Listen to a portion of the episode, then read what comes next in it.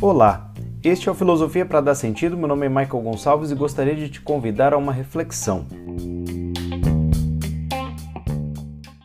Bom, eu não sei falar de filosofia ou de qualquer coisa sem me colocar nessa história. Eu acho que um pouco de personalidade faz bem para qualquer projeto ou para qualquer narrativa. Então, a minha história com a filosofia é interessante no sentido de que, como muitos brasileiros, eu não tive acesso a isso na educação básica e fui cair meio que de paraquedas nesse universo.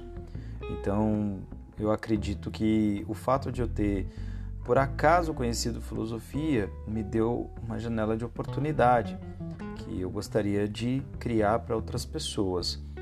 E chegando na universidade, que fui direto para a universidade, uma experiência bem direta, eu encontrei professores incríveis, pessoas maravilhosas. Alguns, é verdade, que não colaboraram tanto para que eu amasse a filosofia, mas outros que produziram um efeito apaixonante sobre mim com relação àquela matéria, aquele ensinamento, a forma de ensinar. E isso eu tento trazer e carregar para todas as minhas experiências, inclusive para este podcast. E muita gente me pergunta como acessar a filosofia, como começar, e nem todo mundo está realmente eh, disponível com condições de fazer um curso universitário, um curso mais, mais sistemático. E há muita referência, hoje em dia, muito acesso à informação, é possível encontrar personalidades interessantes em vídeos, postagens, referências, até mesmo de cultura pop, eu diria. Há grandes pensadores, boas pessoas para acompanhar na grande mídia.